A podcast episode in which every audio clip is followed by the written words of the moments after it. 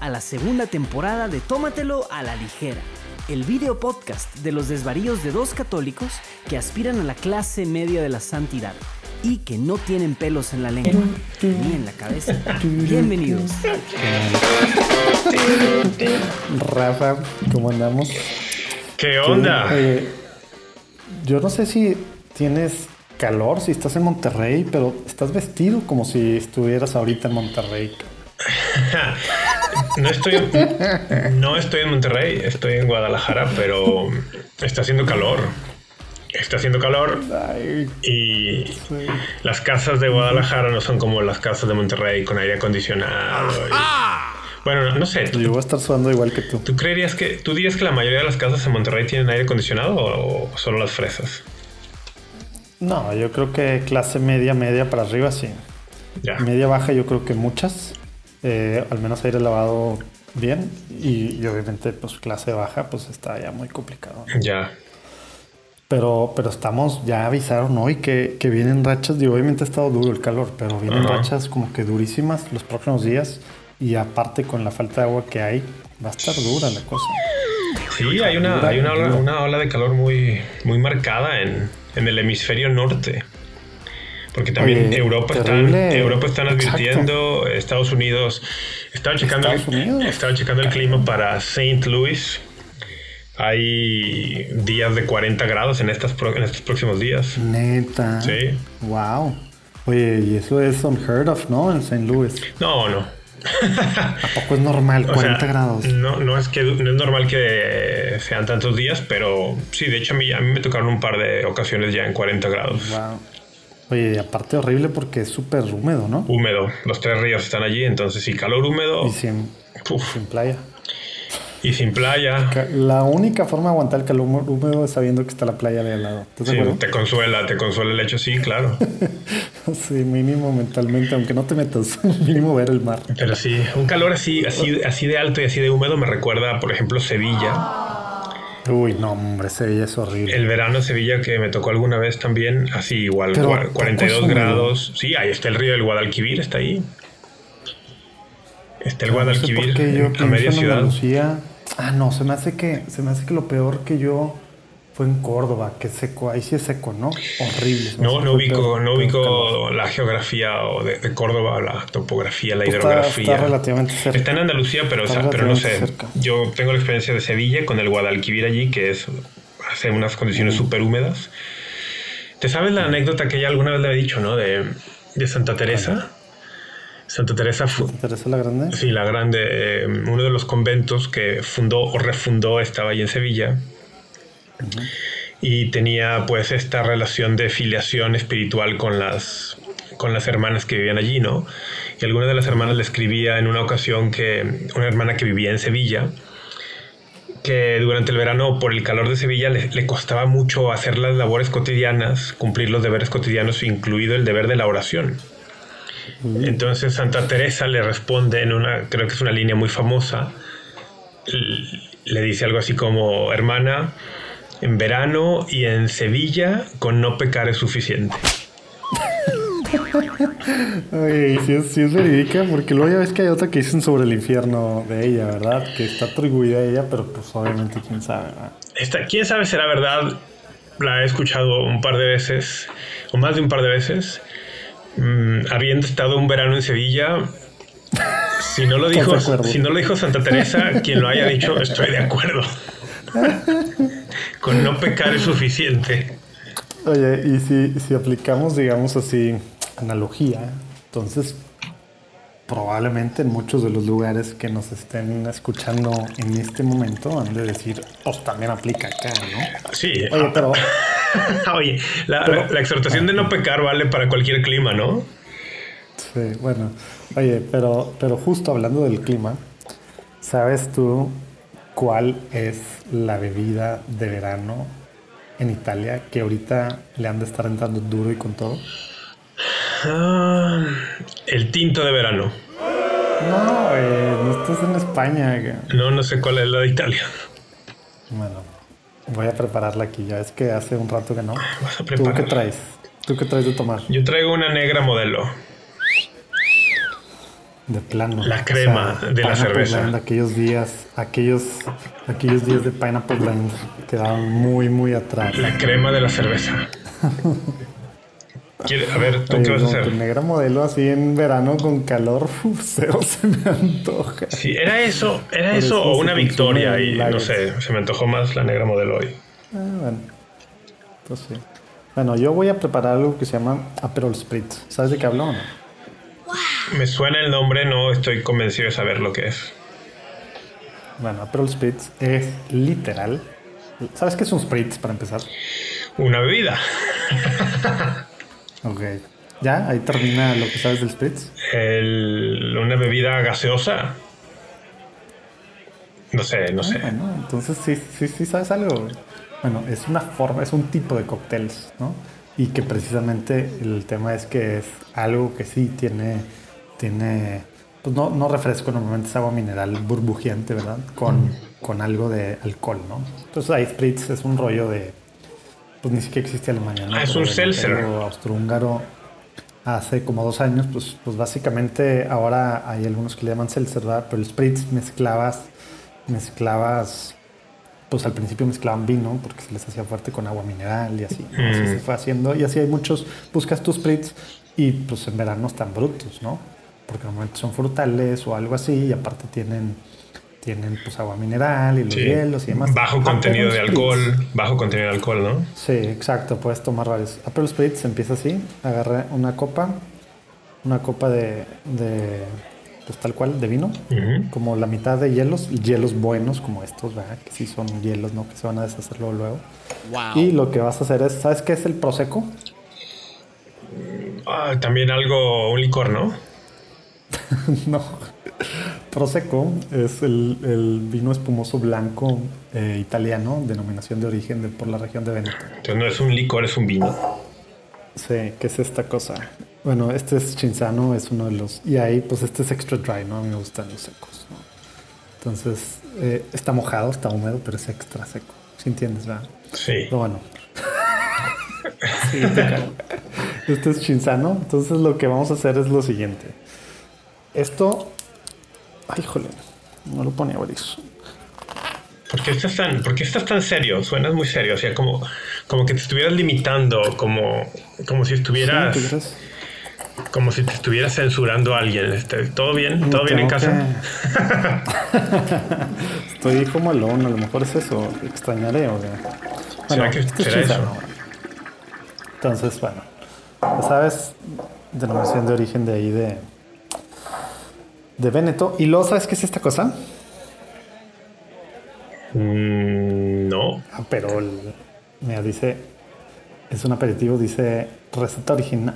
Receta originale, o como dices tú, tú que seas italiano. No sé, no lo alcanzo a leer. Pero bueno. Richetta. 19, 19, Richetta, ándale, el 19. Esto dice que es un, un licor a base de infusiones de, de hierbas tradicionales. También, esto es súper típico en Padua, en Padua. O sea que le metes, es- le metes vino, vino, licor. Sí, ahora esto es, haz cuenta, son tres partes, tres partes de Prosecco. Luego se supone que dos partes de, de esto, del, del Aperol, que tú sabes, ¿qué, ¿cómo describes este color? Como naranja color limpiador de limpiador de algo de la casa, ¿no? De baños. Sí, sí, es un color naranja mul- limpiador multisuperficies. Ándale. Y luego le vamos a poner, se supone que es tres partes, tres partes eh, Prosecco, tres, eh, dos partes, eh, dos partes de, ¿cómo se dice? Aperol y luego una parte, una parte agua mineral Ah, Qué bien sonó eso. y, si lo ves, ¿verdad? Sí, sí. Y luego algo que no tengo, que literal es una rodajita de, una rodajita de, de naranja. Ah, Y bueno. Como, Vas a quedar como no ahí. tengo eso, tengo, sí, pero tengo dos opciones. Eh, vi que vi que tenía cosas de naranja. A ver, ¿qué crees? ¿Sabes qué son, qué, ¿sabes qué son los orange bitters? No. Es que No. Bueno, se usan muchos cócteles y demás. En coctelería, pues digamos, nice. Se usan, aunque los más comunes son los bitters de angostura. ¿Y sabes qué es esto? No. Grand Marnier. Es un licor. Coñac y eh, licor de coñac. naranja. Sí, es exactamente. Y como que sonó bien. Ah, bueno, rico. Se le vas a poner nomás para que le dé el sabor, ¿ok? La masa es así una, un toquecillo. Un, splash, dirían. Dirían en mi clase de- para ser mixólogo. Y. ¡Tarán! Hasta se ve bonito, ¿no? Se ve bonito, te va a durar como cinco minutos. Con este calor. Oye, literal, esto es buscado Aperol Spritz. Esta es la bebida en Italia. Es amarguita. El Aperol es amargo. No lo he probado todavía. pero Fíjate, de cuando recién lo es amargo. mencionaste, imaginé que que te lo vendían ya hecho, ¿no? Pero es algo que tú preparas No, más bien. pecado. Sí, es pecado. Es una cosa muy sencilla, pero no es pecado. Bueno, pues vamos a. ¿Sabes qué? Sí le voy a echar unos Orange Bitters. Porque, no sé, como que sí le hizo falta la naranja. eh. Tú vas a degustar tu, tu negra modelo en pleno verano. eh. En pleno verano tapatío.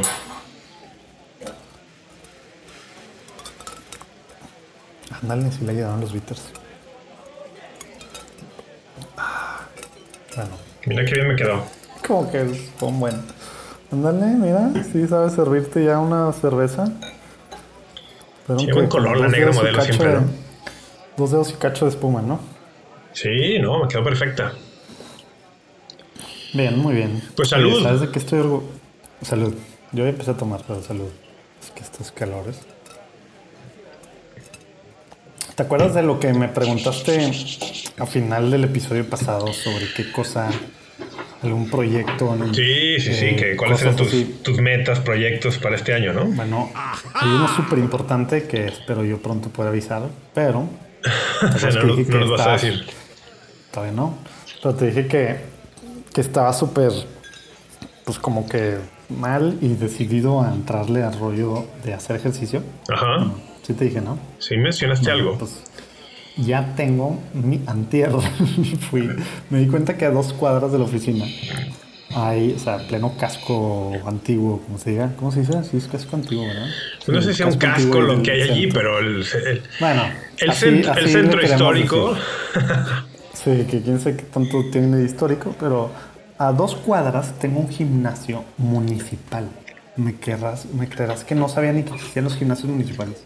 Es que eres fresa, eres muy fresa, pero sí, claro que existen.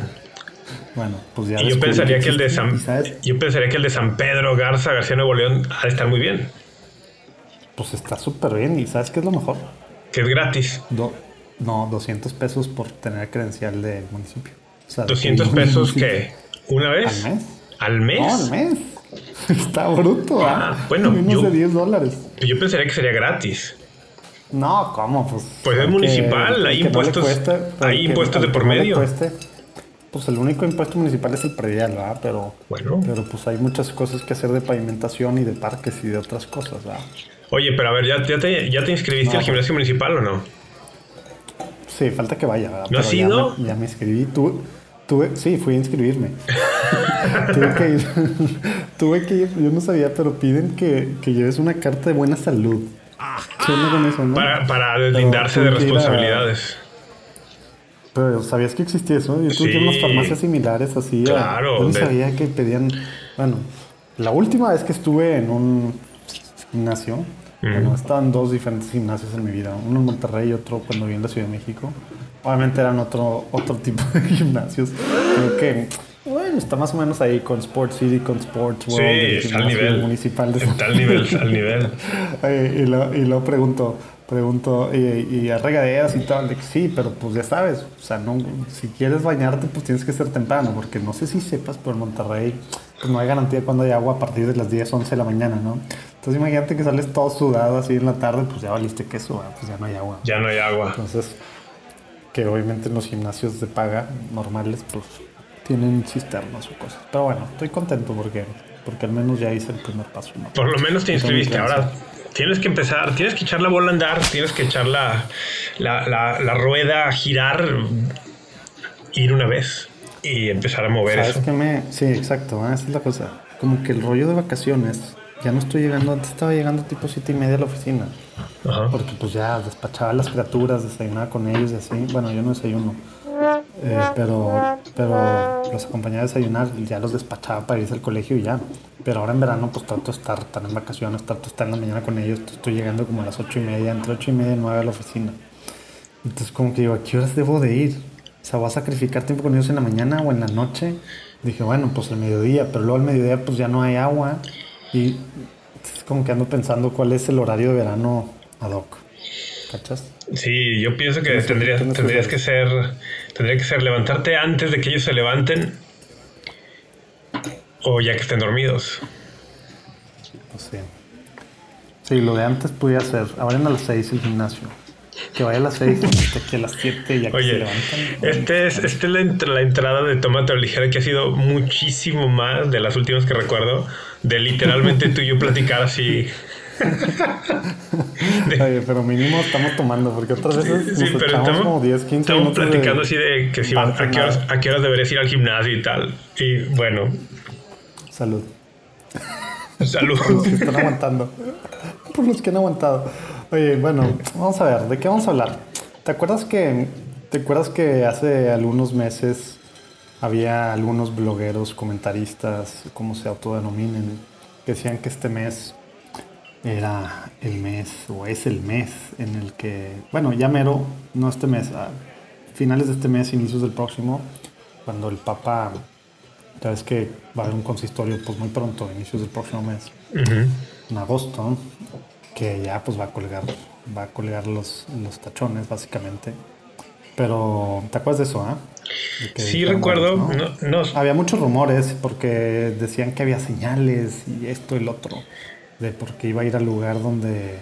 Fue la tumba de Celestino V.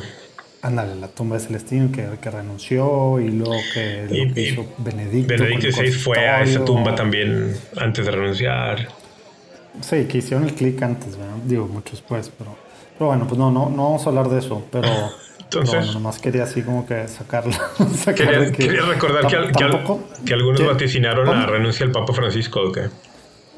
Sí, porque ya ves que lo he estado desmintiendo en las últimas, en las últimas, hay como dos, tres entrevistas que se han dado estos últimos tiempos. Sabes que ya estuvo en un podcast, me, me agüité, me sentí un poco de que no fue, en, no fue, no fue en alguno de nuestros podcasts, pero hace como tres semanas estuvo ya en un podcast de un sacerdote argentino. Sí leí una nota en Vatican News. Pues sí, ahí dice eso y luego también con Valentina Larraqui, que ya es que salió hace un par de semanas. Sí, no, ha habido varias, varias entrevistas últimamente. Una entrevista para Estados Unidos también. eso. Y entonces dice que no va. Que no, ah, dice que no le ha, o sea, que no le ha pasado por la mente ahorita, o sea, este como momento, ahorita. Muy claro. Pero él también siempre ha dejado muy claro desde que empezó el pontificado, siempre ha dejado muy claro que, que, el ejemplo de Benedicto XVI, él pensaría seguirlo si en un momento dado él determina o discierne que le falta la fuerza o la capacidad para seguir guiando la iglesia. Entonces, o sea, no ha descartado la posibilidad, pero sobre la posibilidad de renunciar ahorita, sí dice que no le está pasando por la cabeza, ¿no? Entonces. Oye, otra cosa de la que no vamos a hablar, que ha estado un poco en las noticias. Voy a, decir varias cosas. o sea, ¿quieres comentar noticias de las que no vamos a comentar? ¿Quieres mencionar? ¿Quieres mencionar noticias de las que no vamos a comentar? Exacto.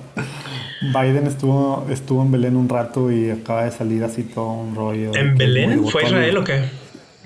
Sí, y salió todo un rollo que es muy devoto al rosario y como como pues es tan devoto que no quiso que se hicieran públicas todas las cosas, todas las veces que él reza el rosario y tal, tal, tal, tal. Y pues obviamente un, un reportero ya sacó fotos de él rezando el rosario.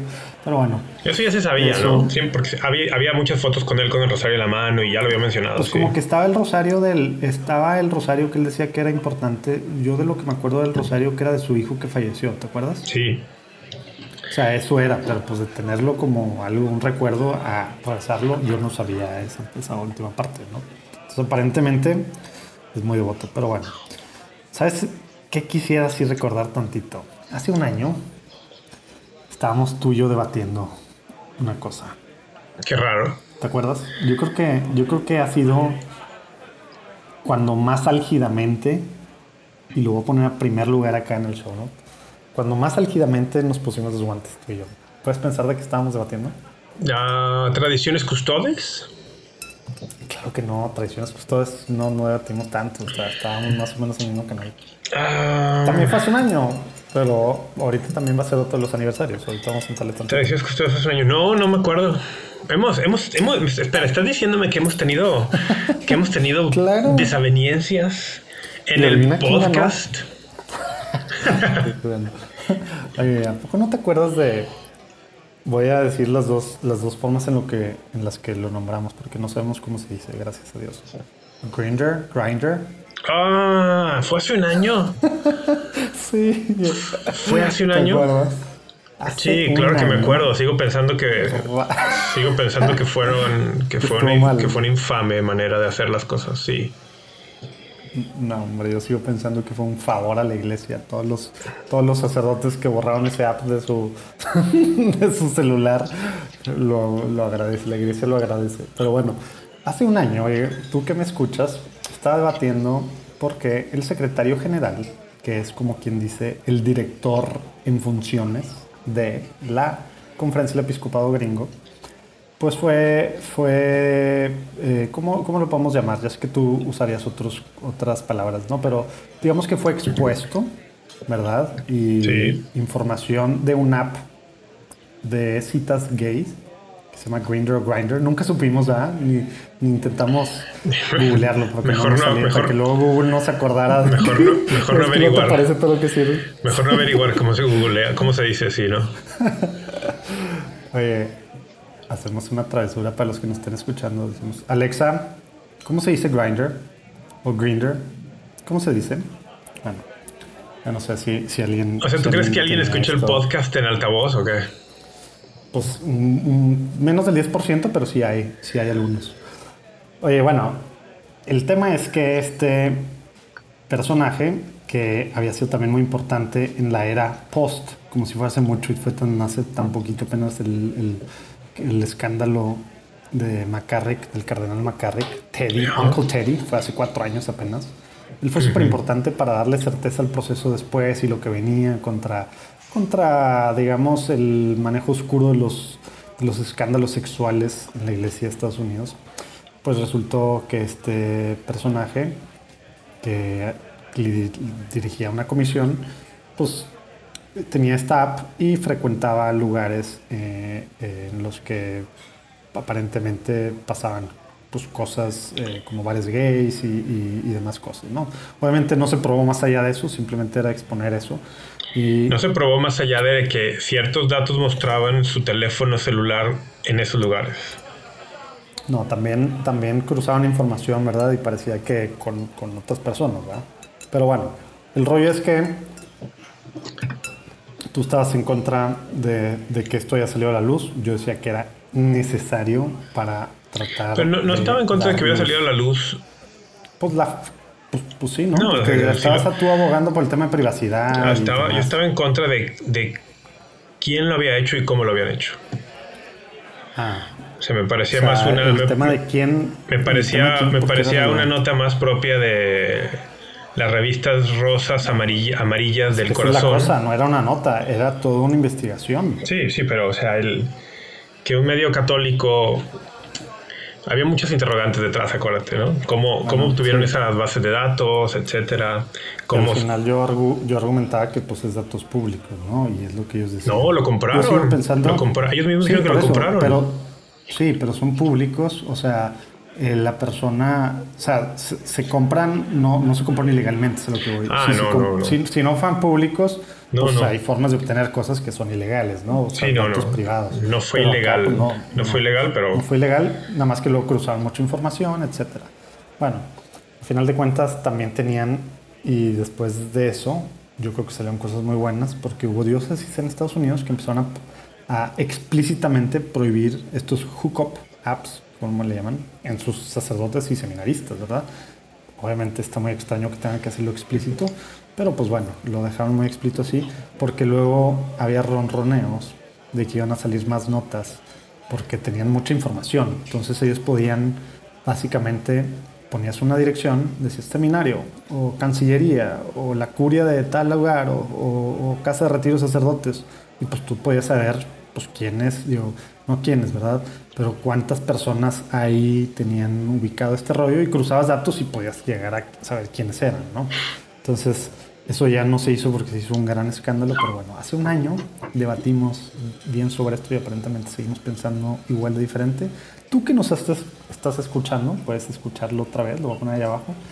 Y tenías razón, hace un año, el que era el 14, el 14 de julio del año pasado, creo, o el 16, no me acuerdo si es el 14 o el 16, Tradiciones Custodes. Creo que fue el 16. Tradiciones Custodes. Sí. Oye, solo una nota. Hay que asegurarnos que sí aparezcan los links abajo porque el otro día alguien que escucha el podcast me dijo, siempre están hablando de las notas y de las notas que van a dejar ahí. Y los últimos episodios no, tienen nada de notas. Te metes a las apps, por lo menos en por lo menos en la aplicación de podcast de iPhone, no aparece, ¿no? Entonces, el otro día me reclamaron eso. Ya me, ya me hiciste dudar, me estoy metiendo, me estoy metiendo a ver. Ay, joder. Pero. No, pues el último, el último sí tiene. Ahí salen lo del pronunciamiento de la Conferencia Episcopal de Estados Unidos sobre la decisión de la Suprema Corte, la notica, nota de Vatican News y Qué bueno. de Desiderio Desideravi. Bueno, también fue eh, Tradiciones Custodes. Y bueno, hay mucho que hablar de Tradiciones Custodes. La realidad es que Sí, apenas un lleva un año. Pero apenas lleva un año y ha habido, pues bueno, pues hace menos de un mes salió precisamente, hombre, pues cuál, hace dos, tres semanas, ¿no? Desiderio Desideravi. Sí. Que, que, pues refuerza mucho este tema, ¿no? Sí, va en la, en la misma línea, ¿no? Cuestión litúrgica. Oye, lo que quiero, digo, nomás para un side note, se me hizo, se me hizo interesante. Hay una página que hace un pues, tradicionalista o como se le diga, proponente, eh, seguidor o, o fan, o como se le diga, eh, de la misa, de la forma, de la antes llamada forma extraordinaria de la Sí. misa de Texas, que tiene una página que se llama tradicioniscustodes.info y tú puedes ver pues las, las, las diócesis que han hecho algo al respecto, ¿no? Ok. los, los que no suprimieron la, la misa, los que más o menos algunas cosas restringieron, los, y los que... ¿Y te da un semáforo? com- completamente, sí. Te Verde, semáforo. verde, amarillo, rojo. Pero, pero lo, lo interesante es que Para él el verde es el- los que no suprimieron nada. Obviamente. Para mí el verde sería los que la quitaron. Para, en mi semáforo el verde sería ese. Está sacando cada vez más el cobre. Pero, pero bueno, ¿sabes? O sea, México. Hay dos diócesis que han respondido. Adivina cuáles son. O sea, que, que, que sale aquí. Obviamente esto quiero pensar que no es exhaustivo, ¿verdad? Sí, podría no estar ¿cuáles son las actualizado. Podría no estar actualizado. Exacto. O ¿Sabes sea, cuáles son las diócesis que salen en México? que aparecen con algo de información independientemente del color. Ajá. Pensaría que. Guadalajara Ajá. y ¿Qué otro pensaría que Monterrey. Ándale, le atinaste. ¿Y qué color crees que está? ¿En verde, amarillo o rojo? Está Guadalajara debe estar en verde. Porque el señor cardenal. ¿En tu verde o en, o en su verde? Eh, No, en el verde de ellos. El señor Cardenal Robles, si bien hizo una, una comisión de estudio para el tema y se reunió con representantes de distintos institutos o congregaciones adeptos eh, al- o con carisma para celebrar la, la misa según los libros litúrgicos anteriores, el- hasta donde entiendo, bueno, me consta además que siguen con su actividad normal todos estos institutos o congregaciones en, en Guadalajara, que son varios. Entonces pensaría que Guadalajara tienen en verde. ¿No? Oye, ¿En qué, en qué color está? No, está en rojo, pero estoy viendo que tú tienes razón. Estoy buscando notas y en septiembre del año pasado, del 2021. Sí. Pero cálate esta nota de un periódico. Te vas a reír del. del del la bala, o ¿cómo se dice? De el título dice Cardenal de Guadalajara autoriza celebración de misa tridentina. Pero luego en el, pues digamos en la parte antes de ya entrar a la nota dice el arzobispo de Guadalajara, Francisco Robles Ortega, señaló que en esa ciudad se permitió la celebración de la misa tradicional en latín, también conocida como misa tridentina o novus sordo. Uh, no. Este, no, amigo, así no es. ¡Wow! ¿Cómo te, ¿Cómo te avientas a escribir algo así, no? Literal, eso dice arriba. Ya, pues no. Pero bueno, si la tienen rojo están mal informados. Sí, están, y, y Monterrey también, entonces ya me hizo dudar de, de Monterrey. Y ya me hizo dudar de todo entonces, porque precisamente en una entrevista que le hicieron a este personaje, Sí. a, no cómo se, se llama este, ¿En Texas? tiene esta, Sí. Taylor Marshall. no, no Taylor Marshall. Eh, ¿Tú crees que le va, a entrar, le va a estar entrando algo que no sacaría dinero? Para nada. No tendría ningún sentido. No, el, el de esta el de esta página, él decía, pues hizo mucho rollo así, pero al final es menos del 10% de las diócesis las que se ha baneado. Entonces, pues como que él decía mucho rollo y demás, pero esto no nos ha afectado, ¿no? Así como si fuera un gran logro, ¿no? Sí. Eh, digo, así lo ponía él, ¿verdad? Y también... La verdad es que la mayoría de las diócesis, por lo menos en Estados Unidos, lo que ha habido es una gran... O, sea, una gran inacción. Han ignorado tradiciones custodes. No, no, no se han pronunciado ni, ni en un sentido ni en otro. Dice que 94. Obviamente yo no confío en esta página, pero dice que 94. Que tres han quitado completamente Tilem. Y esto sí está fácil de adivinar, al menos una de las tres. ¿Cuál dirías tú que una de las tres que, que lo quitó? San Diego. Estados Unidos. Ah, no. Eso está en amarilla. Uh, no, pues no sabría quién la quitó, no sé. No, hombre, piensa otro así, piensa así, estilo McElroy. ¿Ya pensaste así? ¿Piensa alguien de ese estilo? No, es que sí pienso, pero me consta que no. Por ejemplo, a lo mejor lo obvio sería pensar Chicago, pero Chicago me consta que no. ¿Te consta que no? Pues también está en rojo. No, pues está mal, esa página está mal. Justamente, Mira, justamente ahorita. To Church Militant. Ajá. No, pero justo ahorita en hay un. Una nota de febrero 10 del 2022. Supich sacó hace, hace, no, hace no mucho un, Ah, sus instrucciones. sacó sus instrucciones para cómo aplicar tradiciones custodes en Chicago. Sí, y, en febrero 2. Y, y, y, ahorita hay una controversia con el Instituto Christ the King, porque ellos están viendo si, si firman o no la, el aceptar las instrucciones. Pero... Es que sabes de qué son las instrucciones, ya entendí por qué lo pusieron en rojo, porque aquí salen unas notas. Sí, pero las instrucciones no prohíben, no prohíben la celebración en la, en la forma anterior. Se supone que la prohíben, sí, se supone que la prohíben en los domingos. Ah, la limitan. Sí. No, sí, o sea, exacto, pero eso es lo que dicen. No, pero no, los domingos no, les pide, les pide, les pide, que el, les pide que el primer domingo de mes celebren con el misal de San Pablo VI y Juan Pablo II. O sea, no, está, está truqueado en esa página, ¿eh? O de donde sea que estén sacando la información. Es que Chicago, cuando mucho, podría estar en amarillo, pero no podría estar en rojo. Es que aquí viene la razón porque dice, since faithful can't go to TLM on day of obligation, we're using the red also present. Porque dice, si alguien quiere ir los domingos, pues no, domingo, más hay un domingo. Domingo sí pueden. el primer domingo de mes. El primer domingo. el primer domingo de mes no podrían. Todos los demás domingos sí.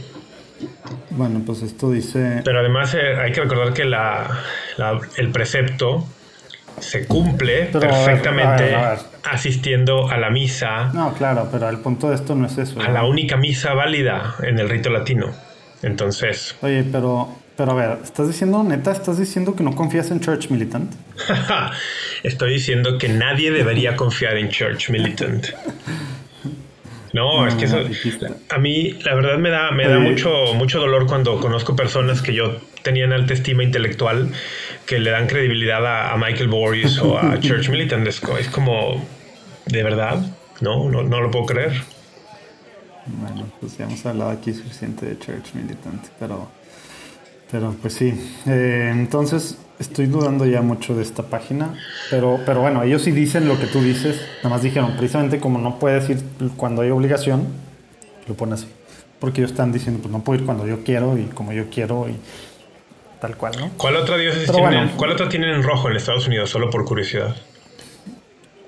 Cheyenne, Bishop Stephen Bigler, no sé.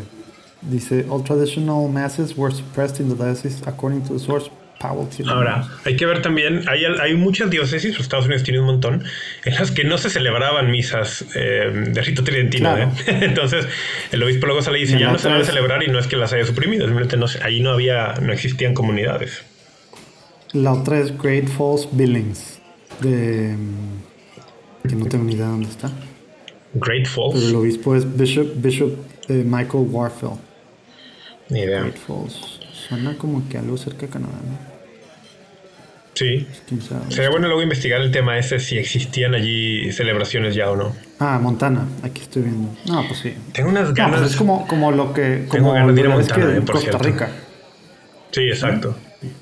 O Puerto Rico, alguna diócesis de Puerto Rico también lo hizo y, y resulta que en esa diócesis no había, nadie celebraba esa misa, ¿no?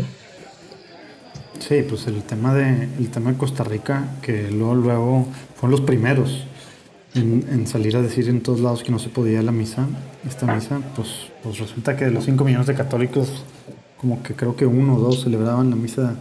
¿Uno o dos millones? Porque vienen en otros países. No, uno o dos personas y era porque vienen en ah. otros países. Es broma. Oye, sí, no, estoy viendo acá Brasil. El que más ha, o sea, según esta página, el que más ha negado es Costa Rica, siete diócesis. Luego Brasil con cuatro, luego Estados Unidos con tres. Imagínate, o sea. Francia, ah, obviamente Francia fueron de los primeros. Ya es que Francia pues tiene muchos tradicionalistas. Fueron de los primeros en los que dijeron que sí se podía. Sí, pues el mundo de habla francesa tiene la gran influencia de Monseñor Lefebvre. Claro.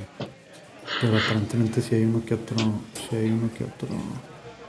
Pero bueno, pues son cosas a recordar de hace un año. Y ahora sí, ya no sé cuánto tiempo después que llevamos, 38 minutos y todavía no empezamos. No, ¿cómo no? todo es programa, todo sirve, todo abona. No, claro, todo es programa, claro. Oye, bueno, vamos a darle a, unos temitos rapidito, ¿no? A ver. ¿Sabes qué va a pasar las próximas semanas? Es más, yo creo que sí sabes, por nuestro amigo Sam. Pero, ¿te acuerdas el gran escándalo que ha habido en Canadá respecto a los indígenas y la Iglesia Católica? Sí, y sé que en los próximos días. así refrescar un poco la memoria de cuál ha sido uno de los tantos. Ah, uno de los tantos, sí. en los últimos años han salido algunos reportes de que en, escuelas residenciales, que serían tipo internados, le llamaríamos en México, mm, auspiciados por el gobierno de Canadá en conjunto con instituciones religiosas, no solo la Iglesia Católica, pero la Iglesia entraba en este programa se recibían niños de las comunidades nativas, originarias, para educarles, ¿no? Pero bueno, ha habido reportes que, bueno, de, algunas cosas muy desagradables, sobre todo, pues algunos reportaron haber encontrado algunas tumbas o lugares de entierro de niños y pues algunos decían que no había sido reportado a los padres, que estos niños simplemente habían desaparecido, que nunca nadie había sabido ya de ellos. hay, hay, hay, cosas que, que, suenan muy graves, ¿no? Y, y que... y más que eran, como dicen en inglés, unmarked graves, ¿no? Unmarked graves, sí. El, es un tema de controversia, ¿eh? Porque hay... Sí, obviamente se puede explicar que pues eran las sí estaban marked, pero en madera y pues fue hace tantos años que ya no hay, Sí, hay personas que se han dado la tarea de tratar de, de buscar hechos y tal. Y hay quien dice que se exageran los números, hay quien dice que, que se exageran las cuestiones. Ah, ahora, vamos a hacer una analogía, ¿no? como con los casos de abuso sexual en Estados Unidos y bueno, en todo el mundo. La realidad es con que, haya uno. Exacto, a eso iba, ¿no? Con que, con que haya habido un caso de abuso de cualquier tipo auspiciado por, por alguna congregación religiosa, por alguna diócesis, por algún representante de la iglesia, pues ya sería. O a lo mejor no auspiciado, pero al menos. O perpetrado. Bueno, perpetrado, perpetrado. Sí, perpetrado, sí. O que hubiera sido perpetrado y, encubierto, con un solo caso que hubiese, ya sería causa de escándalo, ¿no? Entonces, lo, lo único que quiero decir, no estoy negando esta realidad, ¿no? Lo que estoy diciendo es que cuando nos encontremos cifras por allí, sobre todo en medios que son poco serios, como se diría, tomémoslas con un granito de sal, porque eh, estas cosas siempre se aprovechan para golpear de más a la iglesia, ¿no? Sin disminuir y sin tratar de, quitar la responsabilidad de lo, que, que hay que tener cuidado, ¿no? Sí. Porque luego es bien fácil. Ah, es que los medios liberales. No, no, no. no, eh, y demás. Y, no es cierto, y esto, y te vas al extremo y empiezas a, hacer como si esto no hubiera sido una. No, no. De hecho, a los medios, a los medios que se les llama liberales o de eh, la inclinación que sea, les tenemos que agradecer, ¿eh? Les tenemos que agradecer porque si recordamos, por ejemplo, el caso del Boston Globe en Estados Unidos, si, no fuese, si no fuera por el Boston Globe... No, habría el Dallas Charter. Eh, no, exactamente. Hubiéramos tardado mucho más en sacar a luz estas cosas que se estaban encubriendo. O sea, hay que decirlo como es, ¿no? Se estaban encubriendo por ciertos miembros del clero. Pues fue hace 20 años ya, ¿no? Un poquito más de 20 años. ¿Cuándo fue lo del Boston Globe? ¿2000? ¿2001? Según yo sí, 2001 o 2002 a lo mejor. Porque el Dallas Charter fue 2002. Entonces, fue un, lo del Boston Globe 2000, 2001, ¿no? Ah, no, no, ¿sabes cuándo fue? Porque el otro día, el otro día volví a ver la película. fue en el año de... El, el año del 12 de septiembre. Ah, pues 2001. 2001. Porque hay una escena en la película en la que ellos están en plena investigación y tal, y de pronto sale la noticia ¿no? del 911. Y... Pero bueno, para regresar al tema Canadá, a los medios seculares hay que agradecerles la investigación, el periodismo objetivo que muchos se han hecho, porque nos ayudan. Como tratamos los católicos hace 21 años al Boston Globe, ¿verdad? Claro.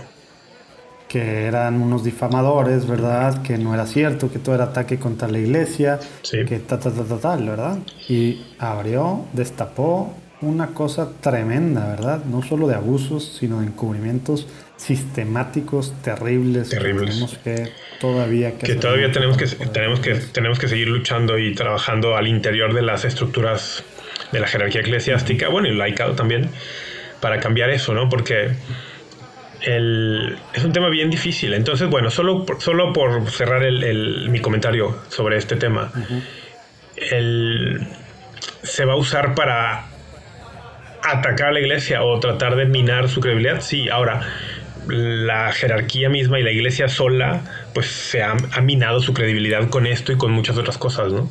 Hay que decirlo también. Pero también hay que aclarar algo. El, y por eso es bien conveniente que nosotros como católicos sepamos dónde está cimentada nuestra fe. Porque si no tenemos bien claro dónde está cimentada la fe, cuando aparecen escándalos de estos que tienen sustento real, pues más de alguno puede tambalear en la fe. Y hay que recordar que nuestra fe está cimentada en un hecho y ese hecho es la encarnación de Jesucristo, su pasión, su muerte y su resurrección. Entonces, no, en los sacerdotes, dices, ni en los obispos. Efectivamente, no, está cimentada en, lo que, en el Papa, en, si me cae bien o mal el Papa, en si el Papa se comporta de manera ejemplar o no, si el obispo de mi diócesis es, se comporta de manera ejemplar o no, si el sacerdote de mi parroquia, si mi podcastero católico favorito es un ejemplo de vida o no.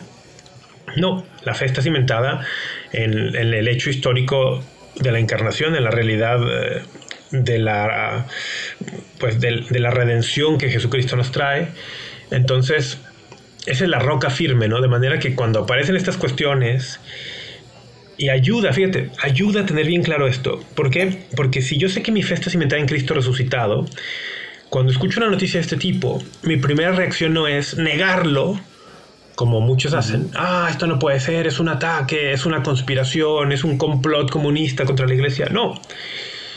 Porque yo creo que esa reacción viene de alguien que ve amenazada su fe, o alguien que ve amenazada la, la buena fama o el buen nombre de la institución. O, que está mal entendido el sentido de iglesia como, como perfecto, como una sociedad perfecta. Y, y, eso se interpreta de formas pues que no, digo, eclesiológicamente incorrectas. ¿no? Sí, sí.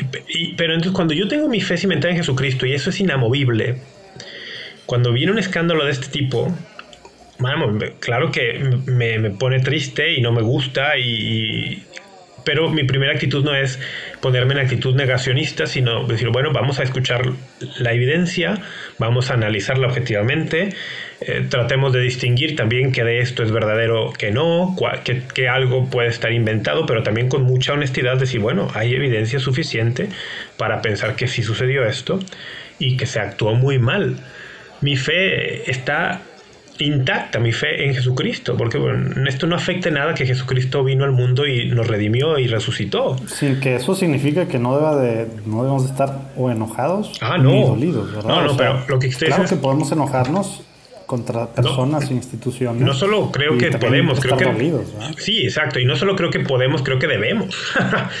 creo que nos debe indignar ese, ese actuar de, de católicos en la jerarquía o laicos que actuaron para perpetrar esos abusos y para encubrirlos. Nos debe indignar.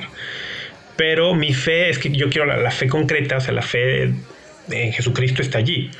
Después, lo que sí se lastima mucho, y yo entiendo la postura de algunos, lo que sí se puede lastimar mucho es la credibilidad en, en, la jerarquía, ¿no? En obispos concretos, en, en estructuras eclesiales concretas, pues eso sí se lastima. Y bueno, el caso es que en Canadá más o menos es como el contexto, creo que hemos dejado mil cosas fuera, pero precisamente el Papa recibió hace algunos meses en el Vaticano una comisión enviada desde Canadá. En marzo.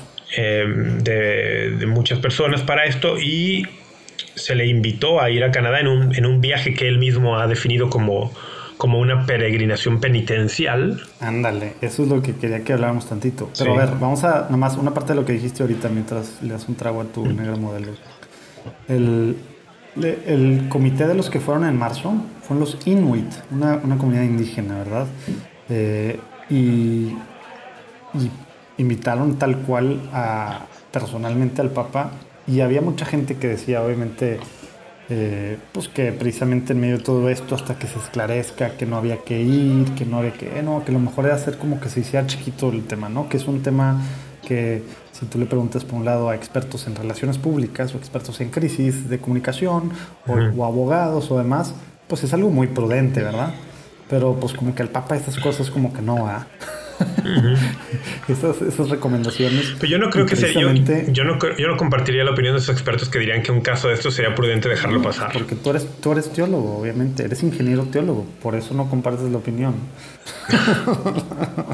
no soy teólogo todavía. pero, pero bueno, eres, eres, ya vas a la mitad. Ya eres soy, soy estudiante de teología. Medio, teólogo. Estudiante de teología. Eh, eh, pero precisamente viaje penitencial. Oye, y aparte, nomás para dar un poquito más contexto.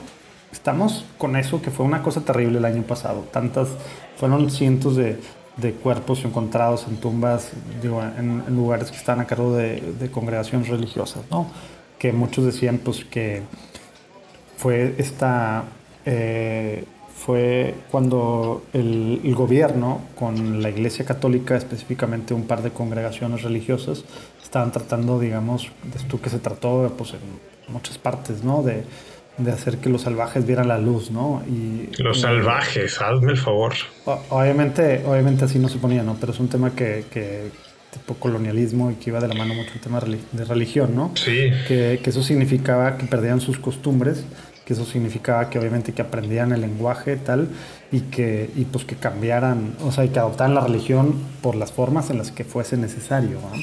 Mm, también. Que eso, que, eso, significa muchas cosas. Entonces, las tumbas lo que hacen es revivir todo lo que han, lo que está de fondo, eh, que han sufrido estas comunidades pues, indígenas, pueblos originarios, como tú les dices, que así es, entiendo ahora la manera correcta de decirlo, ¿no? O sea, es, una cosa, no nomás es, pues ahí están estos niños que nunca regresaron a casa. Pero para, para empezar, aparentemente se fueron también a la fuerza de, de, sus casas porque querían que se volvieran, pues, humanos pues, normales, ¿verdad? mira, eso puede ser un... Eso es parte del discurso, ¿no? Y sin duda algo de eso podrá haber.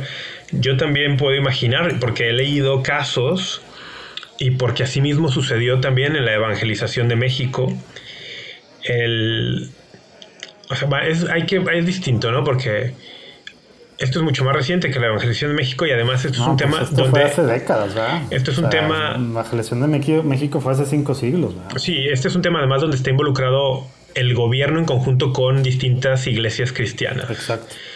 Eh, es, un programa, es un programa auspiciado por el gobierno, ¿no? Pero a lo que iba es... Ah habrá casos sin duda alguna en los que las mismas familias, algunas por lo menos, algunas familias de estos, de estos niños, quisieran que sus hijos fueran allí por una cuestión de, darles acceso a una educación, por darles acceso a un estatus que los pondría en un nivel distinto en la sociedad. Que eso también sucede, ¿no? O sea, eh, no estoy diciendo que, no estoy justificándolo, y, desde la perspectiva actual y desde el paradigma actual, evidentemente nunca justificaríamos la coacción a la fe o coaccionar a alguien para que abrace la fe. Luego estaría bien tal que hay gente que sigue pensando que sí, que sí, que sí fue algo bueno la forma en la que se hizo eso. La coacción por, pues, por muchos de las cruzadas y, por españoles en, América, ¿no? Pero bueno. Sí, bueno, y sería, pero es, es, por eso, o sea, el caso concreto de estas escuelas residenciales, así como tú lo planteas, parece que había algo de coacción a la fe, en algunos casos por lo menos. Hay que marcar una diferencia, como tú decías, de hace 500 años en América, en, en lo que llamamos Hispanoamérica. algunos casos sin duda. Es muy difícil distinguir la coacción de la fe de un proceso de evangelización voluntario y, sin duda hubo lugares donde hubo evangelización libre, hubo otros donde hubo coacción. Es difícil poner en blanco y negro las cosas. No, y verlo todo ahorita en retrospectiva es bien claro, ¿verdad? O sea, bueno, bien claro eh, con los ojos actuales sí, sí. lo que sabemos. Pero, y juzgarlo, pues es bien fácil. Sí, pero bueno. Ahora, hay que también recordar que el, la autocrítica nos viene bien, pero necesitamos más. En, los primeros, en las primeras décadas de la, de la llegada de los españoles a América, había mucha autocrítica de parte de ellos mismos. Están los casos, ah, pues está Montesinos, está de las casas, está mm, Vasco de Quiroga. o sea, tenemos, tenía, tenemos como iglesia muy buena autocrítica siento que nos pues conviene. los tres que dijiste se le ponían enfrente a los conquistadores, tal cual. Fray Juan de Zumárraga. El mismo Fray Juan de Zumárraga también, una historia poco pues conocida. todo lo que hizo. Poco conocida, declaró entredicho la, lo que sería anteriormente la diócesis de, de la Ciudad de México por los abusos de los españoles.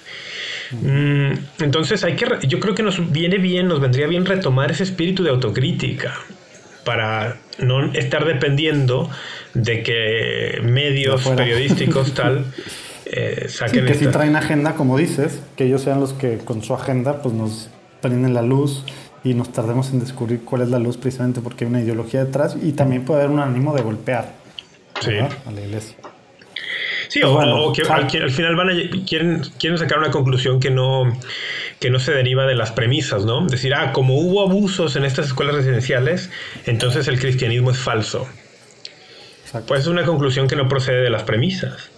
No, son cosas distintas y que haya habido abusos no invalida la encarnación ni la resurrección de Cristo. Y también hay que decirlo, la encarnación y la resurrección de Cristo no justifican los abusos. Y en medio de esto, y en medio de muchas parroquias, iglesias cerrando, también de rollos que hay, porque va seis días, va del 24 al 30 de julio. Es un buen, es un viajezón. Es un viajezón y en medio de una ola de calor que también está afectando a Canadá. Bueno, sí, pero ya quisiera yo ese calor. con una rodilla, con una rodilla que no le permite caminar, con una asiática. Ah, bueno, sí. el Papa acaba de cancelar un viaje a dónde? Canceló un viaje a, África, ¿no? Un país africano. Sí, ya está. Ya, sí, ya está mejor, pero, pero sí, cuando lo canceló fue, fue todavía creo que a finales de junio, ¿no? Oye, pero, pero en medio de todo esto va lo también con rollos de muchas, eh, de varias escuelas católicas que ondean la Pride Flag y que hay rollos. En Canadá. En medio de estos cierres, en medio de esto. Sí, como que hay, eh, o sea, va en unos momentos complicados para la iglesia católica en Canadá. Bueno, y pues Canadá. sí le va a dedicar un buen de tiempo. Yo pensaría que uno de los países donde la iglesia enfrenta mayores retos, eh, de los países, digamos, de, del, llamado primer mundo. Yo creo que Canadá es uno de esos donde la iglesia enfrenta mayores retos. Sobre todo retos me refiero a... Por la historia. Cómo, cómo evangelizar, ¿no? Cómo, cómo anunciar a Cristo y al, y al, Cristo de la iglesia católica en ese contexto, ¿no? Es un país donde por un lado hay tradición católica desde que el, desde que el país moderno se concibe por la raíz francesa, por ejemplo, en algunos lugares, es que esa es la cosa, tienes a dos, pero luego en tienes... mejor de los casos, y no es que tres Canadá, ¿verdad? Exactamente, pero luego tienes la, influencia inglesa con su anticatolicismo del momento en que Canadá se funda. Y, son parte del Commonwealth. ¿verdad? Y luego actualmente tienes, pues Canadá es uno de los países con a nivel legislativo, pues más, ¿cómo le podemos llamar? Pero no nada más legislativo. Con leyes, más, con leyes más progresistas, por decirlo de alguna forma. también, Trudeau. Pues, ah, bueno, sí, sí. a nivel gubernamental sí tiene unas políticas muy, progresistas. Entonces, la iglesia sí, tiene un reto bien importante eh, en, este, en este debate que, que tenemos por lo menos, por lo menos, diría yo, 60 años al interior de la iglesia católica de cómo evangelizar el mundo, ¿no? O sea, porque es un debate que yo creo que inauguró el concilio o el concilio lo puso sobre la mesa de, oye, el mundo ha cambiado, hay un cambio de época cómo debe ser nuestra relación con el mundo. Y, creo que seguimos en ese debate y es un debate muy fuerte al interior de la iglesia, ¿no? Cómo, cómo hemos de, cómo hemos de, de enfrentar la secularidad de la modernidad.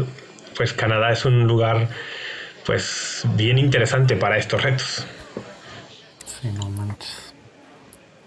Oye, ¿y sabes qué idioma van a hablar? Bueno, va a hablar él. Español, ¿no? sí, qué rollo con eso, ¿eh? Siempre habla en italiano cuando va en sus viajes. Bueno, normalmente, ¿verdad? Menos que esté. ¿Ah, sí? ¿Habla italiano en los viajes? sí. Ah, yo en los viajes siempre he visto que habla español. No, bueno, pues yo la nota que vi es que siempre hablaba en italiano. Eh, no creo que cuando vaya a Rusia vaya a hablar en español, ¿verdad? Pero bueno. Eh, yo la nota que vi, la verdad no recuerdo, ya que me estás diciendo eso, me está haciendo dudar, pero la nota de Vatican News decía que, a pesar de que siempre hablan italiano, ahora hablar en español. También está, está bueno, ¿no? Pues está bien. en este lado del mundo la lengua más hablada es el español, entonces te aseguro que hay un montón de hispanoparlantes en Canadá, entonces... pero sí, el Papa no habla inglés, ¿o sí? Yo no recuerdo haberlo escuchado en algún viaje o en alguna cuestión pública hablando inglés. Pues mira, los argentinos en general no les cae muy bien el inglés.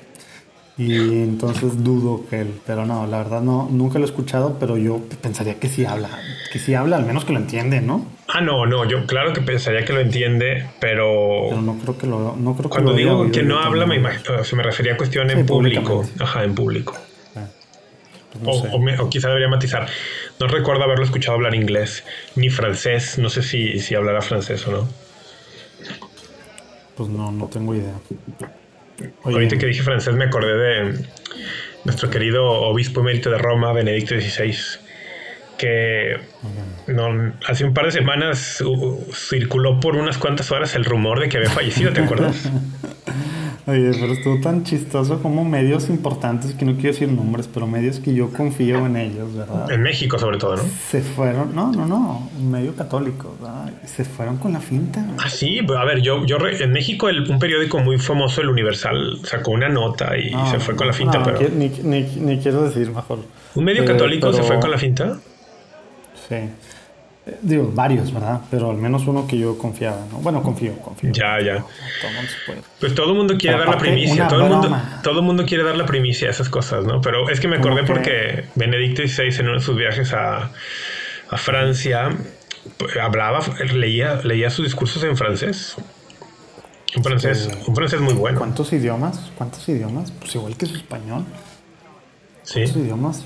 Su inglés, su inglés no es, su inglés público no era muy bueno, era muy y, uno pensaría que como alemán sería, exacto, pero uno pensaría que como alemán sería lo más fácil, ¿no? No, pero no, yo los alemanes que escucho hablando inglés tienen un acento súper marcado. Neta. Sí, un acento muy marcado, un, inglés muy, muy roto, muy broken. yo al revés, ¿eh? Pero bueno. ya, me, lo vamos a tener que terminar este rollo, pero quiero, quería según yo entrarle al tema del juicio del Vaticano, que vamos a la, entrando a la segunda mitad, pero si me hace que eso me lo voy a guardar para así poder entrar bien la próxima vez que me toque. Pero antes, hemos hablado en los últimos episodios varias veces del aborto. Hasta ha habido, ha tenido que haber, eh, digamos, como que aclaraciones porque había gente que se iba con fintas de otras cosas. Tenemos que reexplicar qué significaba la posición, la posición nuestra, etcétera, etcétera. Pero ¿sabes qué me llamó la atención ahora? El PRI, que es el Population, eh, no, ¿cómo se llama? Public Religion Research. Ah, no el Partido Revolucionario Institucional. Doble R, por eso dije PRI. Ah, ok. PRRI. Sí. Está en, en, en DC, en Washington literal acaba de publicar una. Una. Pues ellos, ellos. ¿Cuándo habrá sido la última vez que yo compartí en redes algo de ellos? Pues no sé, a lo mejor hace un par de años, o a lo mejor un poco más, tres años. Normalmente tienen, pues tienen, hacen buenos datos de, o sea, encuestas, investigan ciertos temas. Pero no es el PRI, es el P, PRRI. Sí. Porque hay un PRI. sí, pero ese es el Population Research Institute. Sí, Population Research Institute. Este es Public. ¿qué? este es el Public Religion Research Institute. Ok, ok, ok, ok. Bueno, ellos acaban de sacar unas, unos datos súper interesantes alrededor del aborto. A ver. Sí lo leí, sí lo leí. Y, y, los comparan, los comparan contra, contra hace 10 años, bueno, contra hace 12 años, contra octubre del 2010. Sí, sí lo leí. Me acuerdo que el, el gran... No, pues el tema. Bueno, ellos, este directo eso? Ellos, ellos ponen, a ver, en 2010 la postura de tal segmento poblacional respecto al aborto. A ver, antes de que digas, entonces lo importante voy a decir algunos datos. Dale.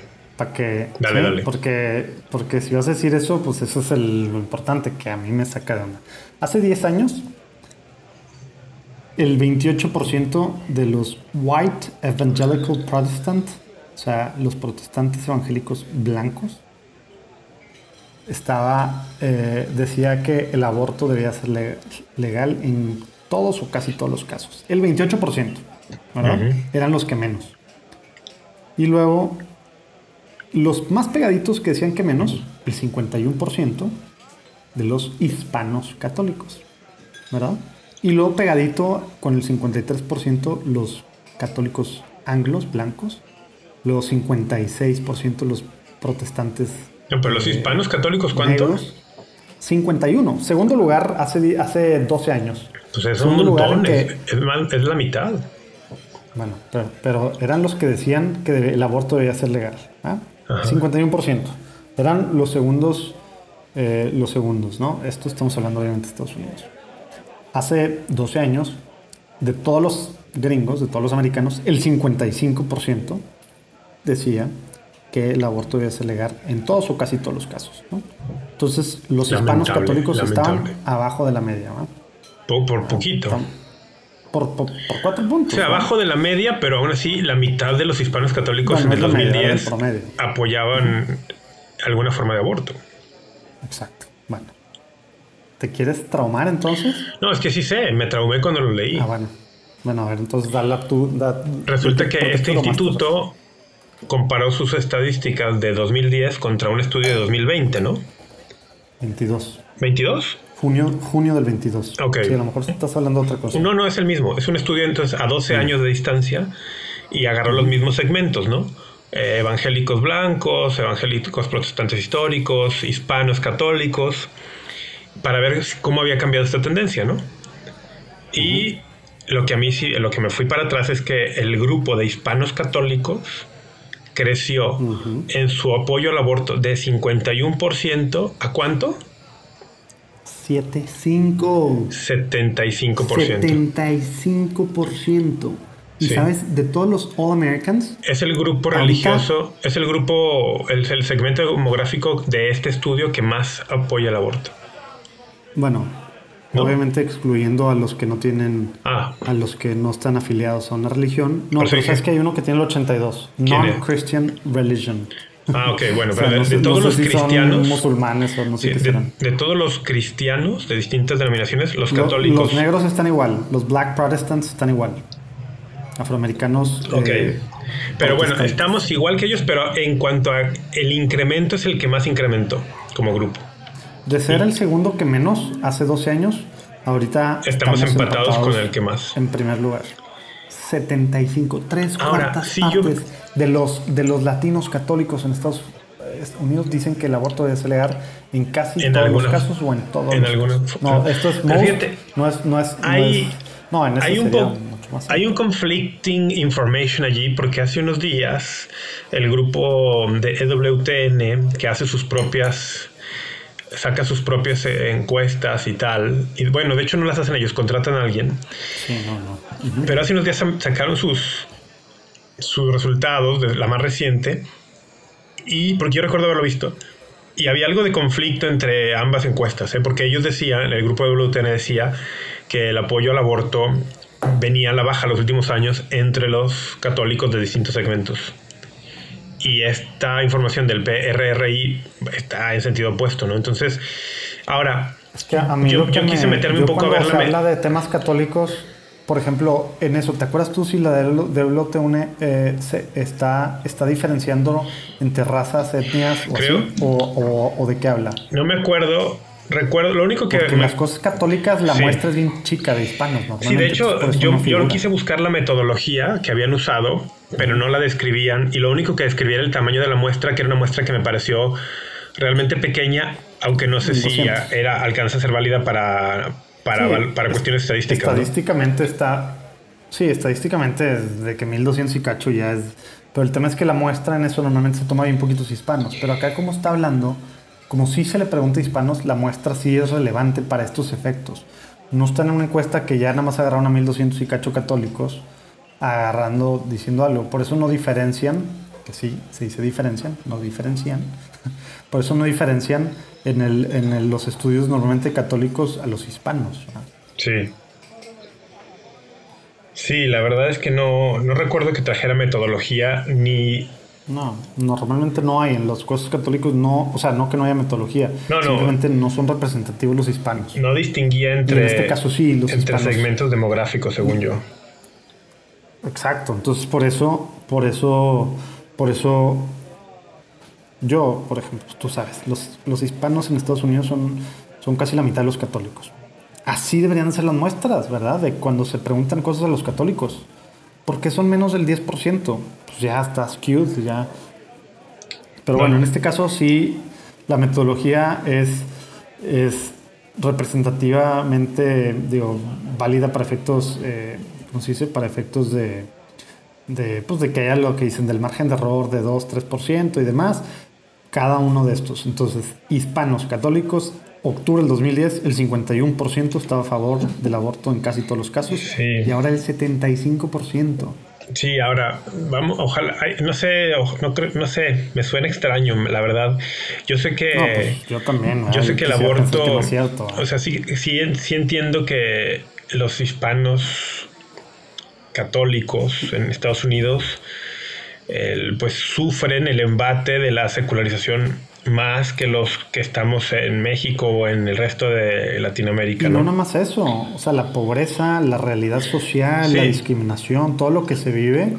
O sea, la, parte de cómo se vive eso en Estados Unidos también afecta demasiado. Por eso ves a, los afroamericanos protestantes muy diferentes a los blancos protestantes también, ¿verdad? Sí, sí. Y también es un hecho que, por ejemplo, las grandes corporaciones de la industria del aborto, pues han visto una gran oportunidad de negocio en poner sus clínicas en, las, en, centros urbanos y en áreas de esos centros urbanos marcadamente de población afroamericana, de población latina. Entonces, sí. Eh, tendrías un círculo. sí tenía datos y literal, esos son los, los haz de cuenta, son las presas más fáciles para Planned Parenthood. Precisamente bueno, es que porque son los que más necesidad, y es un círculo que se, retroalimenta, ¿no? Más clínicas cercas pones, más probabilidad de que gente use esas clínicas. Mientras más las usan, más fácil que en la, en la mentalidad popular se va normalizando, se va aceptando.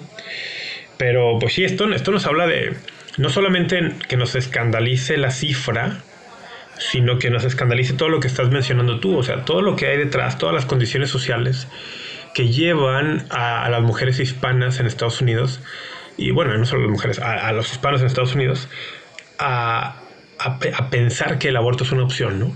Porque sí la es, o sea, es una opción que está allí, pero a pensar que es una opción viable, una opción, una opción válida. hay que recordar como católicos que nuestro objetivo con el tema del aborto es que, que actuemos y vivamos de tal forma como comunidad que una persona, un matrimonio, una mujer, una mujer no casada, que sea una mujer que enfrenta un embarazo con dificultades, que le hace pasar por la cabeza la, la idea del aborto, que nosotros como comunidad deberíamos actuar de tal forma que esa mujer dijera, pues no, no, no es una opción, no voy a abortar, ¿no? Que, estamos muy lejos de eso, ¿no? Como comunidad, o sea, dejamos mucho que desear, eh, no, no hacemos lo suficiente diciendo que sí se hacen muchas cosas, ¿eh? porque sí se hacen muchas cosas, pero que nos falta un montón. Entonces, sí. No, y, no, están, no están permeando y afectando a toda la sociedad, evidentemente. Sí, sí. Pues sí, es una, es una, una cifra triste, pero pues que nos llama a trabajar, ¿no? A trabajar. A, mí, una, una nota de Religion News Services, que es una cosa a la que estoy suscrito que me, que me gusta, porque, porque como que habla tiene, tiene normalmente notas pues, de diferentes religiones y habla temas sociales, temas... Me gusta mucho también el approach, ¿no? Se me hacen muy objetivos. Eh, y normalmente medios de otras religiones agarran notas de estas y digamos que las curan, ¿no? Entonces, la nota de ellos pues habla tal cual como cómo, cómo pasa esto y dicen el here's why, ¿no? Y obviamente hay muchos ejemplos que ponen de qué tal, este latino tiene tatuado la Virgen de Guadalupe acá. Y algo que no, no lo había escuchado, pero hemos hablado nosotros, creo, de religiosidad popular. No sé si al aire o no al aire, pero hemos hablado de religiosidad popular y cómo pues, es una cosa muy fuerte en las comunidades latinas, en todos lados, ¿no? No en Estados Unidos, en toda Latinoamérica, ¿no? Sí, sí. Bueno, ellos le llaman folk Catholicism. Sí. Eh, no, yo nunca lo había escuchado así, esta, esta eh, terminología. Catolicismo del pueblo. sí, folk, que está interesante, ¿no?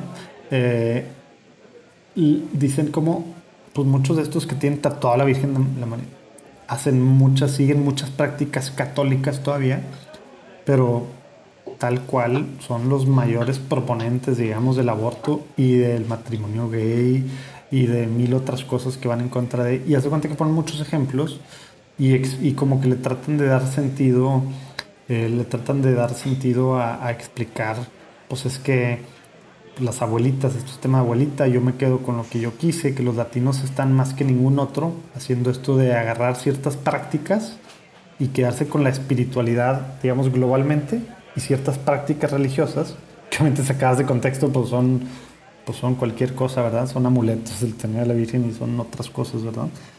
Sacadas de, pues ya digamos, de, pues para empezar de liturgia o de devociones eh, dentro de una vida sacramental, etcétera. Pero como que tratan de explicarlo por ese lado. Obviamente, pues lo lees y lo también, por ejemplo, hasta dice en esta misma nota al, al final, dice de Lucero a Mexican American Catholic woman, woman in her 20s from Minnesota, goes to Mass every week and also attends adoration on her own. She prays the rosary and listens to the Bible in a Year podcast with Father Mike Schmitz. She also supports access to abortion and birth control. o sea, está diciendo una mujer en sus 20 que va a adoración, va a misa, reza el rosario, escucha el podcast de Father Mike de, de la Biblia en un año, está a favor del aborto y demás, ¿verdad? Y, y dice, y, y su, su, respuesta es de que, ¿cómo es posible que el clero, que no se puede ca casar y que tampoco puede tener relaciones sexuales, ¿cómo es posible que ellos digan qué hacer respecto al sexo, al embarazo y al matrimonio? Dice, ¿cómo es posible? O sea, como que es algo que a lo mejor hemos platicado, la falta de formación en general como católicos, ¿verdad? Pero pero básicamente lees esta nota y está llena de ejemplos así, de gente que no tiene ni idea, obviamente, de por qué la iglesia dice las cosas uh -huh. y, y, que dicen que siguen siendo católicos y que siguen con muchas prácticas católicos, ¿verdad? Pero están completamente a favor del aborto. Sí, es una realidad bien Cañón. compleja. Yo diría que muchos, muchos sí conocen la enseñanza de la iglesia al respecto, no es que no la conozcan. No, claro, saben las reglas. De hecho, no, de hecho yo, sí, no, pero de hecho yo conozco, conozco católicos en Estados Unidos, pero en México también, y en Europa. Chécate esto, que dice, precisamente por mi catolicismo estoy a favor de que la mujer pueda decidir. What? Porque hablan de que el catolicismo es una religión de, de compasión con el pobre, con el excluido, con el marginado y hablan de que un embarazo, o sea, esto está enfocado obviamente únicamente desde la perspectiva de la necesidad de la mujer embarazada, eh, desechando por completo, ignorando totalmente la perspectiva de, los derechos del, del, no nacido en el vientre de la mujer, ¿no?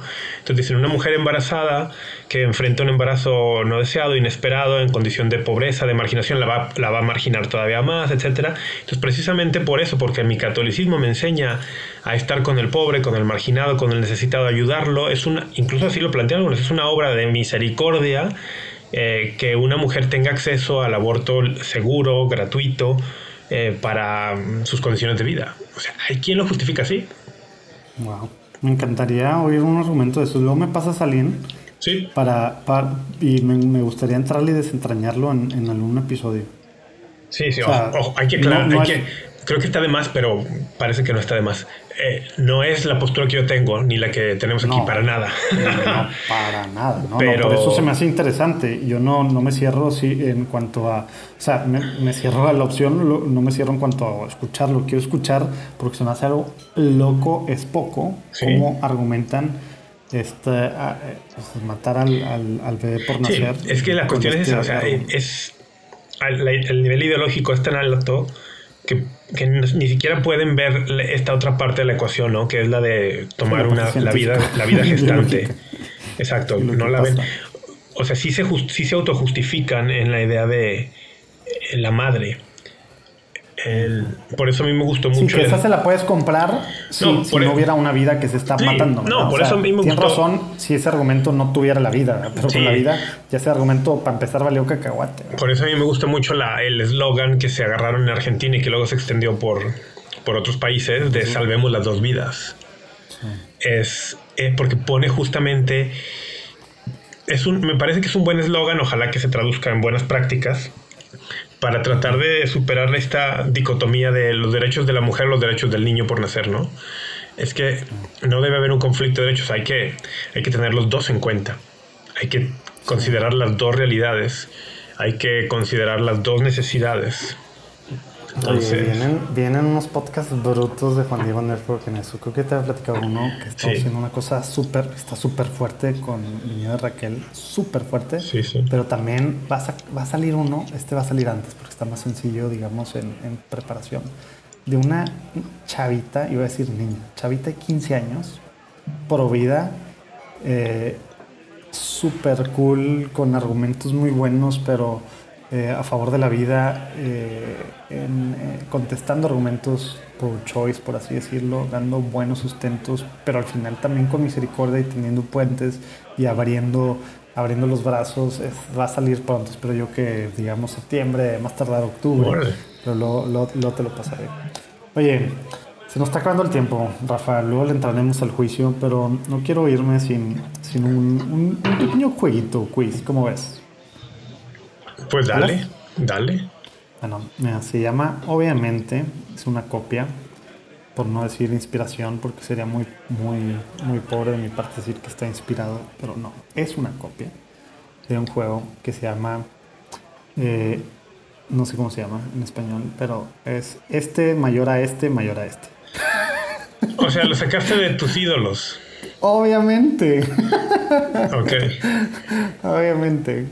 No, ¿tú crees que tengo tiempo para andar imaginándome juegos y quizzes y demás? Obviamente no.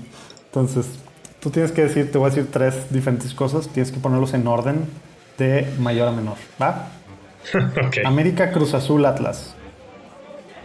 Los tres en el lugar tres. No, güey. No seas así. Es que tengo que jugar. Sí, los reglas. o sea, pondría Cruz Azul en el 2 y América Atlas en el 3. Hijos, no es plano, bueno, está bien, no quieres jugar bien. Fútbol americano, béisbol, básquetbol. O sea, el lunes es lo que más me gustaría. Como tú quieras, pero sí, sí, lo que más te gustaría a lo que menos. americano, béisbol, básquetbol. Ah, mira, más el béisbol, órale. No, más el americano. Premier, bueno, sí, pero de los otros dos. La Premier, la Liga o el Calcio sería? Em, la Liga, Premier y Calcio. Movimiento Divina Voluntad, SSPX, la renovación carismática. Renovación carismática. Divina Voluntad, SSPX. San Padre Pío, San Juan de la Cruz, San Ambrosio. San Juan de la Cruz, San Ambrosio, Padre Pío. Santa Faustina Kowalska, Santa Teresa de la Cruz, Santa Hildegarda. Santa Teresa, Santa Hildegarda, Santa Faustina. Juan Pablo II, Pablo VI, Juan 23. Juan Pablo II. Mm, me está gustando esto, ¿eh? Pablo VI y Juan XXIII. Ah, tal cual. Transformers, G.I.O., He-Man. Voy a esto va a revelar mucho de mi edad. He-Man, He-Man, Transformers, G.I. Joe. Tom Cruise, Brad Pitt, Matthew McConaughey. What? De actuar, obviamente, no te estoy preguntando de visto, ¿verdad? What? Um, Brad Pitt, que. Brad Pitt, Tom Cruise, um, McConaughey. Ah, acuerdos. Supich, McElroy, Marx. Sí, hablo de los tres cardenales. Marx, ah, Cardenal Marx.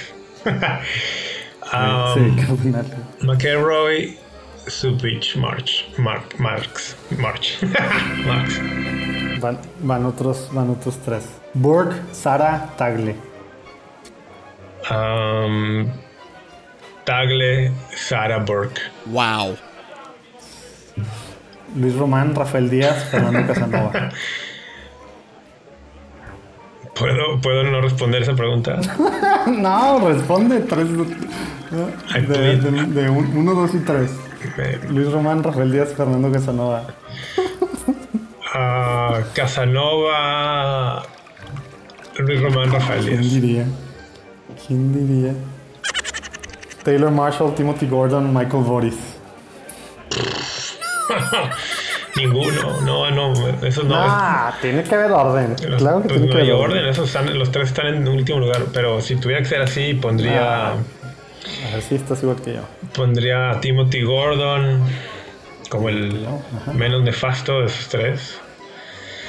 No. Mm, muy, está muy duro el siguiente. Está muy duro el Sí, siguiente. yo- creo que yo pondría a Marshall y luego a Boris. Ah, neta, yo al revés.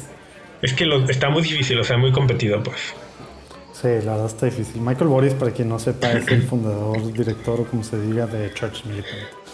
Nefasto. Eh, sí. Nefasto apostolado y él también. A ver, para sacar así tu edad. ¿Sandra Bullock, Jodie Foster o Gwyneth Paltrow? De cómo actúan. Eh, iba a decir Cindy Crawford, cabrón, Pero de cómo actúan, ¿no? Había sido número uno, obviamente. Cindy Crawford no actuaba mucho. Ah, ¿Cómo no? No me ¿quiénes, digas que no veías, ¿quiénes que no eran, veías Baywatchers. ¿Quiénes eran otra vez? Sandra Bullock. Jodie Foster y Gwyneth Paltrow. De actuación, Jodie Foster, Gwyneth Paltrow, Sandra Bullock. ¿Y de apariencia física? Me rehuso a responder esa pregunta. Neta. Ay, ni que fuera que. No voy a participar en obje- Que- ob- ob- quería- objetivizar los cuerpos de las mujeres. Las bellezas de las mujeres. Sí, ya estás, estás igual que. Oye, bueno. Quería cerrar con una nota un poco más ligera. Eh, Tómatelo a la ligera. pero, pero, pero bueno, Rafa, fue un placer platicar contigo. Creo que verano, normalmente agosto es un mes súper calmado en la iglesia, específicamente en el Vaticano, pero creo que va a haber buen material. El juicio va a tener buenas cosas. ¿Cuál juicio? Esta ida, el juicio financiero, el escándalo del siglo, el juicio en el Vaticano, la ida a Canadá, pues bueno, va a ser a finales de julio, pero en agosto nos va a dar material. Sí. Va a haber la ida, el consistorio, ¿verdad? Va a haber, va a haber cosas Hechos 29, interesantes pasando. Hechos 29, ¿verdad? Aquí en México. Rafa va a estar en Monterrey para... Si Dios quiere, Para- voy a regresar a St. Louis en agosto. Agosto parece, va a estar movidito. no, va, a haber, va a haber buenas cosas en agosto. Oye, pues bueno, pues vamos a cerrar. Closing notes. Nada, yo nada más pedirles a todos que nos mantengan en sus oraciones, que podamos seguir adelante buscando, buscando ser fieles a, a las tareas ordinarias que, que nos tocan. Y también decir algo que pocas veces mencionamos, ¿no? Pero que los que nos escuchan también sepan que nosotros también oramos por sus intenciones y necesidades. Así es, aunque piensen que no, y aunque yo admita que no todos los días, pero sí. Sí, no, yo tampoco todos los días, no me voy a poner en ese plan, pero, pero de vez en cuando en misa me acuerdo mucho de los que escuchan Tómatelo Ligera. Es que yo, sí todos los días, en general, por los que escuchan algo de lo que hacemos en Juan Network. Entonces ahí como que ya van metidos. Ahí, les alcanza, ahí les alcanza ya un poquito, les toca algo. Pero específicamente Tómatelo Ligera, no sé, quiero pensar que a lo mejor es una vez a la semana, pero... Siento que, te vale muchísimo este podcast. Sí, a lo mejor tampoco llegan a... No, no, no, no me vale. Ve, ¿cómo, o sea, ¿cómo me puede valer? Ve. O sea, ¿estás de acuerdo? ¿Cómo amo algo, que tenga aquí de que todo, todo esto? O sea, estos alcoholes, ¿tú crees? Oye, a pesar de que nos echamos un, un buen cacho para el principio, espero que haya alguien que todavía siga aquí escuchando. Pero bueno, pues nos vemos en dos semanas, Rafa. Literal. Si quiere. No, sí, o sea, te voy a ver. Ah, sí, claro. De hecho, nos vamos a ver literal. Oye, a lo mejor el, a, lo mejor el próximo Tómate Oye, ligera. si te vienes antes, ah, dale, lo pues que grabar. A lo mejor el próximo Tómate ligera puede ser en, en persona tú y yo, pero además hacemos un live. A lo mejor lo hacemos live. Pues sí, puede ser. En una de esas. Checa que vas a hacer el fin antes. Igual tú vienes el fin antes, ¿no? Porque yo sé que el fin después no puedes. Vamos, vamos viendo, vamos viendo. Bueno, te, marco. Sale. Pero bueno. Bueno. Oigan, por favor pidan mucho por lo que estamos intentando hacer, pero también pidan mucho por la unidad de la iglesia. Hacia adentro, luego es bien fácil pensar hacia afuera. Con los ortodoxos, con los protestantes, con los anglicanos, con para empezar la unidad de la iglesia católica hacia adentro y así ser ejemplo hacia afuera y tender puentes hacia afuera, pero hacia adentro, híjole, hay mucho que pedir. La semana pasada me tocó experimentar un poquito de eso. Dios te bendiga, Rafa. Dios te bendiga, Orquídea. Sobre eso.